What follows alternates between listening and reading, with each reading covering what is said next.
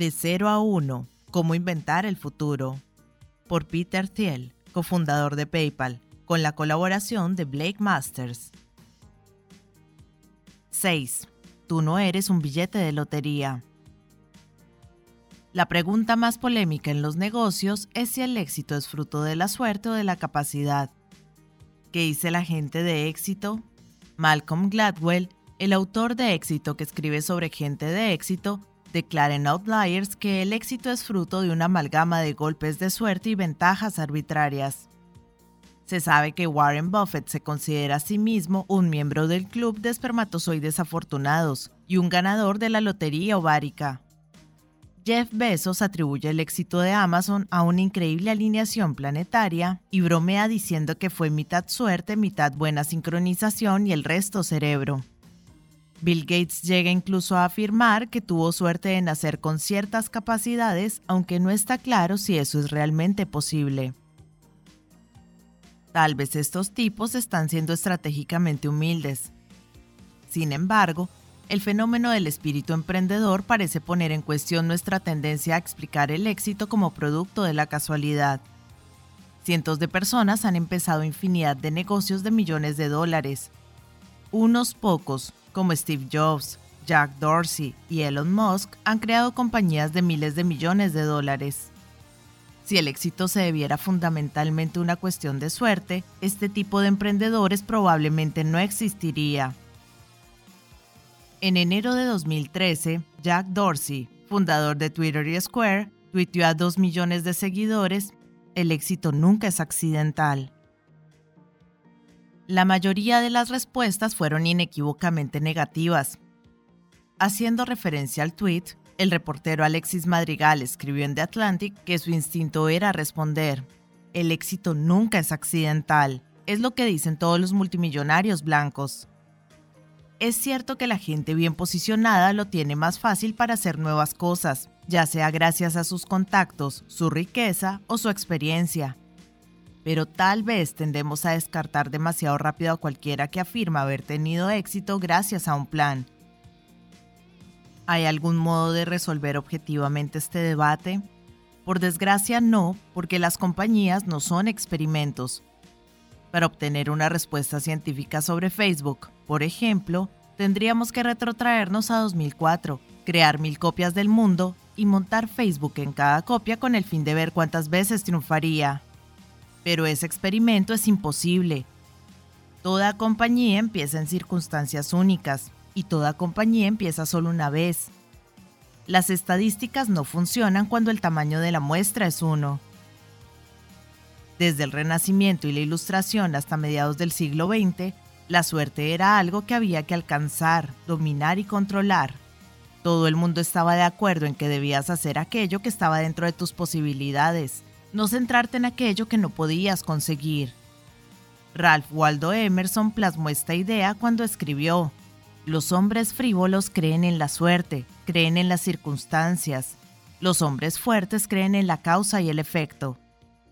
En 1912, tras convertirse en el primer explorador en alcanzar el Polo Sur, Roald Amundsen escribió, La victoria espera a todo aquel que tiene todo en orden.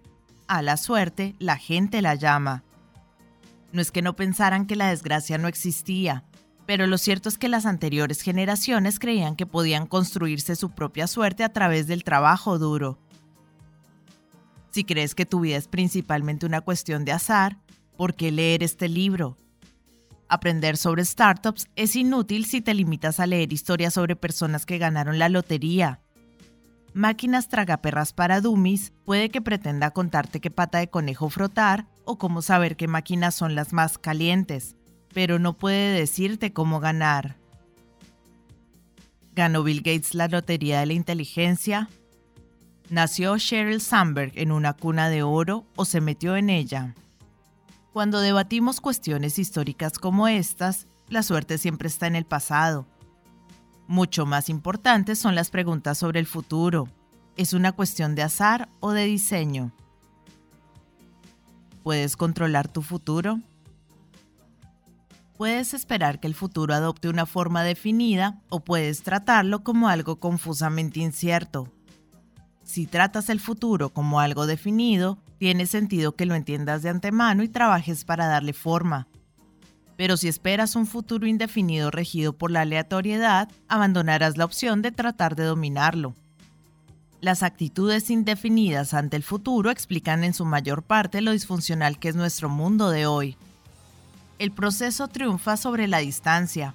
Cuando la gente carece de planes concretos que llevar a cabo, utiliza reglas formales para ensamblar una cartera de varias opciones. Esto describe a los estadounidenses de la actualidad. En la escuela media se nos anima a empezar a acaparar actividades extracurriculares. En la escuela secundaria los estudiantes ambiciosos compiten todavía más duramente para parecer omnicompetentes. Cuando un estudiante llega a la universidad, ha pasado una década preparando un currículum de una diversidad desconcertante que lo prepara para un futuro completamente desconocido. Pase lo que pase, él está preparado para nada en particular. Por el contrario, una visión definida favorece convicciones firmes, en lugar de perseguir la mediocridad polifacética y llamarla completa, una persona definida determina aquello que puede hacer mejor y luego lo hace. En lugar de trabajar incansablemente para convertirse en una persona indistinguible, se esfuerza por ser grande en algo sustantivo, para ser un monopolio de uno. Esto no es lo que los jóvenes hacen hoy, pues todo el mundo a su alrededor ha perdido la fe en un mundo definido, Nadie entra a Stanford por destacar en una sola cosa, a menos que esa cosa tenga que ver con lanzar o atrapar una pelota de cuero. También puedes esperar que el futuro sea mejor o peor que el presente. Para los optimistas el futuro es bienvenido, los pesimistas lo temen. La combinación de estas posibilidades desencadena cuatro visiones distintas. Pesimismo indefinido. Todas las culturas tienen un mito de decadencia a partir de alguna era dorada, y casi todos los pueblos a lo largo de la historia han sido pesimistas. Todavía hoy el pesimismo domina una gran parte del mundo. Un pesimista indefinido mira hacia un futuro sombrío, pero no tiene la menor idea de qué hacer con él. Esto describe Europa desde comienzos de la década de 1970, cuando el continente sucumbió a una inadvertida deriva burocrática. Hoy toda la eurozona es una crisis a cámara lenta y nadie se hace cargo. El Banco Central Europeo, BCE, no hace nada más que improvisar. El Tesoro de Estados Unidos imprime, en Dios confiamos, en el dólar. El BCE bien podría imprimir en el euro, patea la lata cuando se te cruce en el camino. Los europeos solo reaccionan ante algo cuando acontece y esperan que las cosas no vayan a peor. El pesimista indefinido no puede saber si el declive inevitable será rápido o lento, catastrófico o gradual. Lo único que puede hacer es esperar a que acontezca, y entre tanto, se dedica a comer, beber y a estar contento. De ahí la famosa manía europea de las vacaciones. Pesimismo definido. Un pesimista definido cree que el futuro puede conocerse, pero dado que será sombrío, debe prepararse para afrontarlo. Tal vez sorprenda que China sea posiblemente el país más definidamente pesimista del mundo en la actualidad. Cuando los estadounidenses ven cómo la economía china crece a un ritmo vertiginoso, un 10% anual desde el año 2000, imaginan un país seguro de sí mismo dominando su futuro. Pero eso se debe a que los estadounidenses siguen siendo optimistas y proyectan en China su optimismo. Desde el punto de vista de China, el crecimiento económico no puede llegar lo suficientemente rápido. Cualquier otro país teme que China vaya a dominar el mundo. China es el único país que teme que no conseguirlo. China puede crecer tan rápido únicamente porque su punto de partida es muy bajo. El modo más fácil que China tiene de crecer es copiar incansablemente lo que ya ha funcionado en Occidente, y eso es en concreto lo que está haciendo. Ejecutar planes definidos quemando cada vez más carbón para construir más fábricas y rascacielos. Pero con una enorme población impulsando el alza del precio de los recursos, no hay forma humana de que el nivel de vida chino pueda alcanzar los niveles de los países más ricos y los chinos lo saben. Por este motivo, los líderes chinos están obsesionados con el modo en que las cosas amenazan con ponerse peor. Todo líder chino adulto ha sufrido hambrunas de niño, de modo que cuando el buró político mira hacia el futuro, no contempla el desastre como una abstracción. El pueblo chino también sabe que el invierno se acerca. Los extranjeros están fascinados con las grandes fortunas que se están generando dentro de China, pero prestan menos atención a los chinos ricos que intentan por todos los medios sacar su dinero del país. Los chinos más pobres se limitan a ahorrar todo lo que pueden con la esperanza de poder mantenerse. Las categorías sociales en China se toman el futuro muy en serio. Optimismo definido. Para un optimista definido, el futuro siempre será mejor que el presente si lo planea y lo trabaja para hacerlo mejor. Desde el siglo XVII hasta las décadas de 1950 y 1960, los optimistas definidos lideraban el mundo occidental.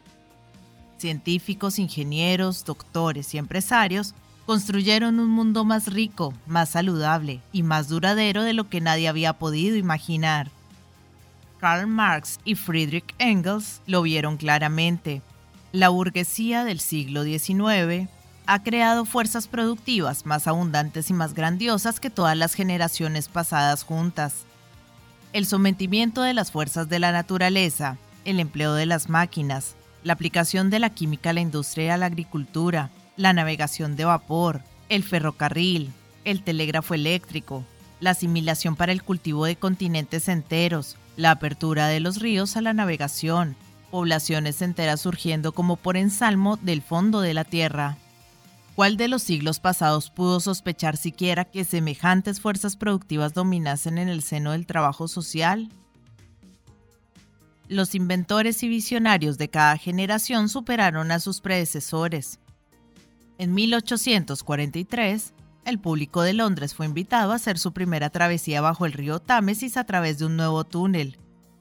En 1869, el canal de Suez salvó al tráfico marítimo euroasiático de tener que rodear el Cabo de Buena Esperanza.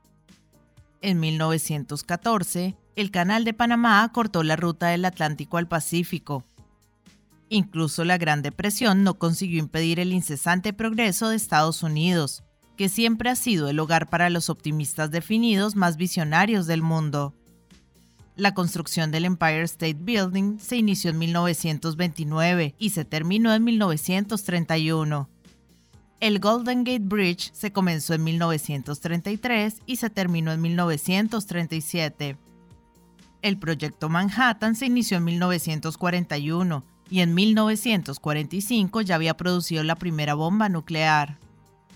Los estadounidenses continuaron remodelando el rostro del mundo en tiempos de paz. El sistema interestatal de carreteras empezó a construir en 1956 y los primeros 32.000 kilómetros estaban abiertos al tráfico en 1965.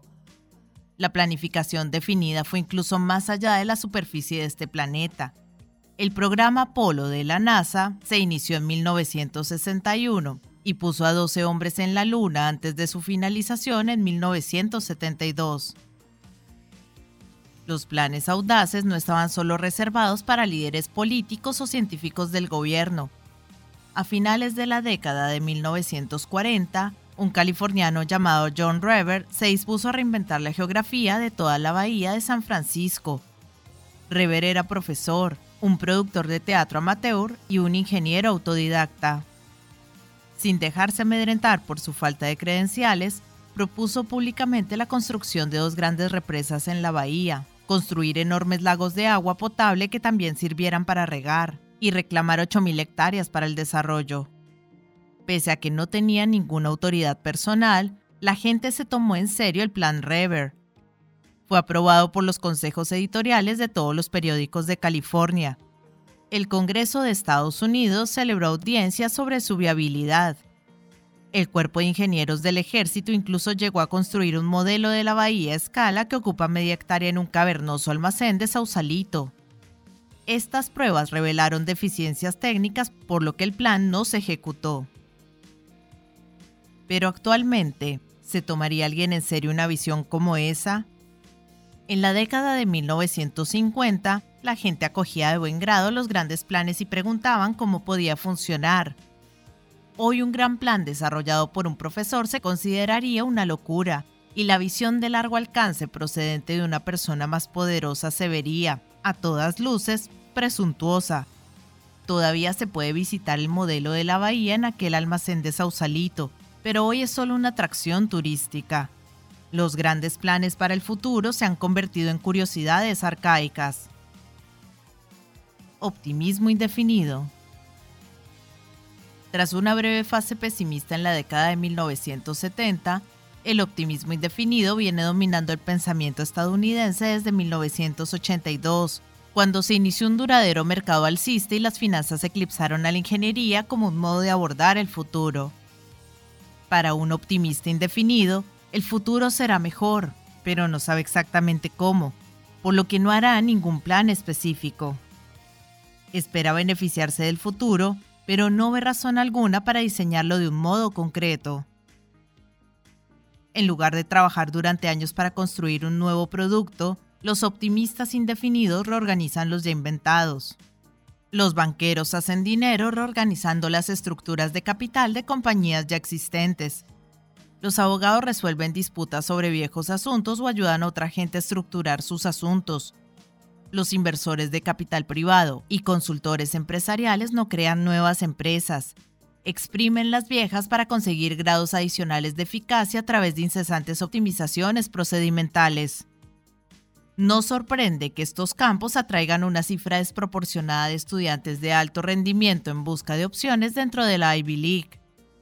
¿Qué mejor premio después de dos décadas de construcción de currículum que una supuesta carrera de élite orientada a procesos que prometen mantener las opciones abiertas? Los padres de los flamantes graduados a menudo les animan a seguir el camino establecido. La extraña historia sobre el baby boom produjo una generación de optimistas indefinidos tan acostumbrados al progreso sin esfuerzo que se sentían con derecho a él. Si habías nacido en 1945, 1950 o en 1955, las cosas iban mejor cada año durante los primeros 18 años de tu vida, y eso en nada dependía de ti los avances tecnológicos parecían acelerarse de manera automática, de forma que los nacidos durante el boom de natalidad crecieron con grandes expectativas pero pocos planes específicos para llevarlas a cabo. Más tarde, cuando el progreso tecnológico se estancó en la década de 1970, la creciente desigualdad en los ingresos acudió al rescate de la mayor parte de los boomers de élite cada año de su edad adulta continuaba siendo automáticamente mejor para los ricos y triunfadores. El resto de su generación se quedó atrás, pero los acaudalados boomers que hoy moldean la opinión pública no ven ningún motivo para cuestionar su ingenuo optimismo. Dado que sus planificadas carreras habían funcionado para ellos, no podían imaginar que éstas no funcionaran tan bien para sus hijos. Malcolm Gladwell afirma que no se puede entender el éxito de Bill Gates sin comprender su afortunado contexto personal. Creció en una buena familia, fue un colegio privado equipado con un laboratorio informático y contaba con Paul Allen como amigo de la infancia. Pero tal vez no podamos entender a Malcolm Gladwell sin entender su contexto histórico como boomer, nacido en 1963. Cuando los niños fruto del baby boom crecen y escriben libros para explicar por qué otros individuos han triunfado, apuntan al poder del particular contexto individual como algo meramente casual. Pero no abordan el todavía más grande contexto social que enmarca sus explicaciones.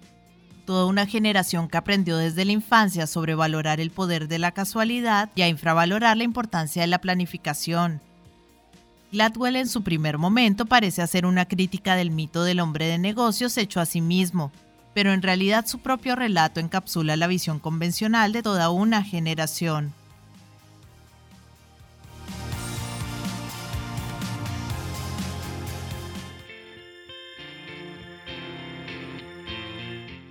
Hola gente, ¿cómo están? Mi nombre es Carolina, yo soy la voz de audiolibros leyendo juntos. Este es un hermoso proyecto que pretende poner un poco de buena vibra y felicidad allá afuera, acompañando a las personas en su cotidiano con diferentes tipos de lectura, desde aventura, suspenso, terror, cuentos para niños, autoayuda, meditaciones, en fin, lo que se les ocurra.